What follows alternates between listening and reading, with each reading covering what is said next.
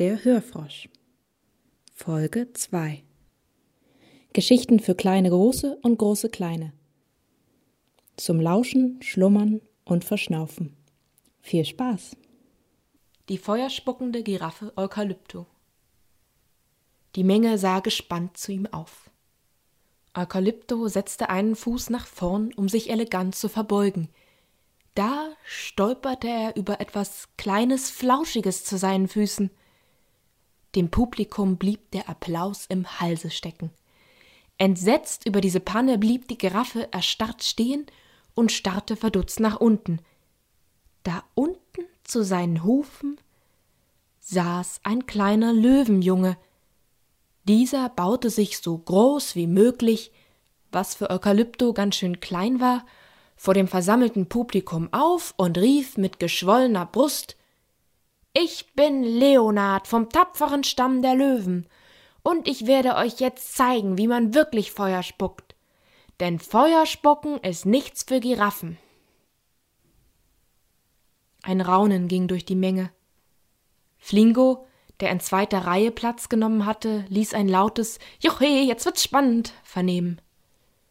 Die Antilopen neben ihm begannen hinter vorgehaltenem Huf zu kichern. Eukalypto der vergessen hatte, dass er mitten auf der Bühne stand, machte große Augen und legte den Hals schief, um das Fellbündel besser sehen zu können. Die Löwenmutter fauchte wütend. Was soll der Quatsch, Leonard? Komm sofort zurück. Aber Herr Löwe winkte ab. Lass nur, Frau, der Kleine wird schon wissen, was er tut. Und recht hat er ja irgendwie auch, fügte er mit einem hämischen Seitenblick auf Eukalypto hinzu. Eine feuerspeiende Giraffe, wie dämlich.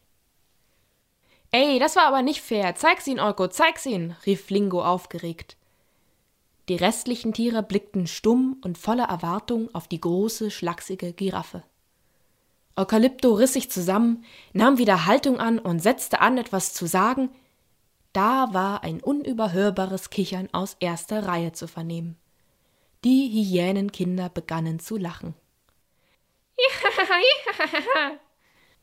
Dann trat das älteste von ihnen aus der Reihe hervor und verkündete stolz Löwen oder Giraffen, geht doch zum Teufel. Die wahren Feuerkünstler sind die Hyänen, das weiß doch jeder. Die Hyänensippe begann wie wild zu applaudieren und zu lachen. Die restlichen Tiere konnten sich nicht mehr zusammenreißen und waren in ein allgemeines Murmeln und Schnattern verfallen. Eukalypto stand in der Mitte der Arena und blickte hilflos um sich. Er merkte, dass er nicht mehr Herr der Sache wurde. Die große Giraffe räusperte sich mehrmals, aber keiner beachtete ihn. Hilfesuchend blickte er zum flattrigen Flamingo in der zweiten Reihe, der ihm begeistert zuwinkte und dabei von einem Bein aufs andere hüpfte.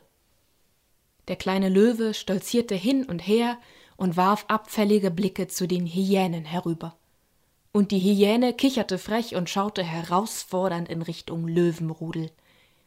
Die riesige Giraffe in ihrer Mitte schien die beiden Konkurrenten vollkommen vergessen zu haben.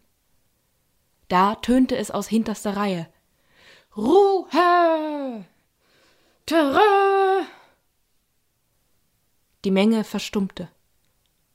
Eine große Elefantendame bewegte sich behutsam in Richtung Bühne. Das Publikum wich respektvoll vor ihr zurück. Sie gehörte zu den ältesten und weisesten Tieren in der Savanne. Ihr Rückenhaar war bereits ergraut und ihr Rüssel faltig.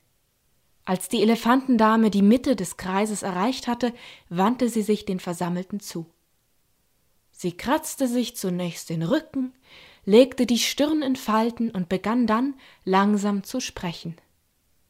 Da wir nun offensichtlich mehrere Feuerschlucker hier haben, würde ich einen kleinen Wettstreit vorschlagen. Die graue Dame hielt inne, um die Reaktion abzuwarten. Wettstreit! Yeah! riefen die Hyänen von rechts und kicherten begeistert. Arr, wir gewinnen! knurrten die Löwen zur Linken. Nur die Giraffe in der Mitte blieb stumm und schaute unglücklich von links nach rechts und wieder zurück. Vielen Dank fürs Zuhören und bis zum nächsten Mal. Euer Hörfrosch.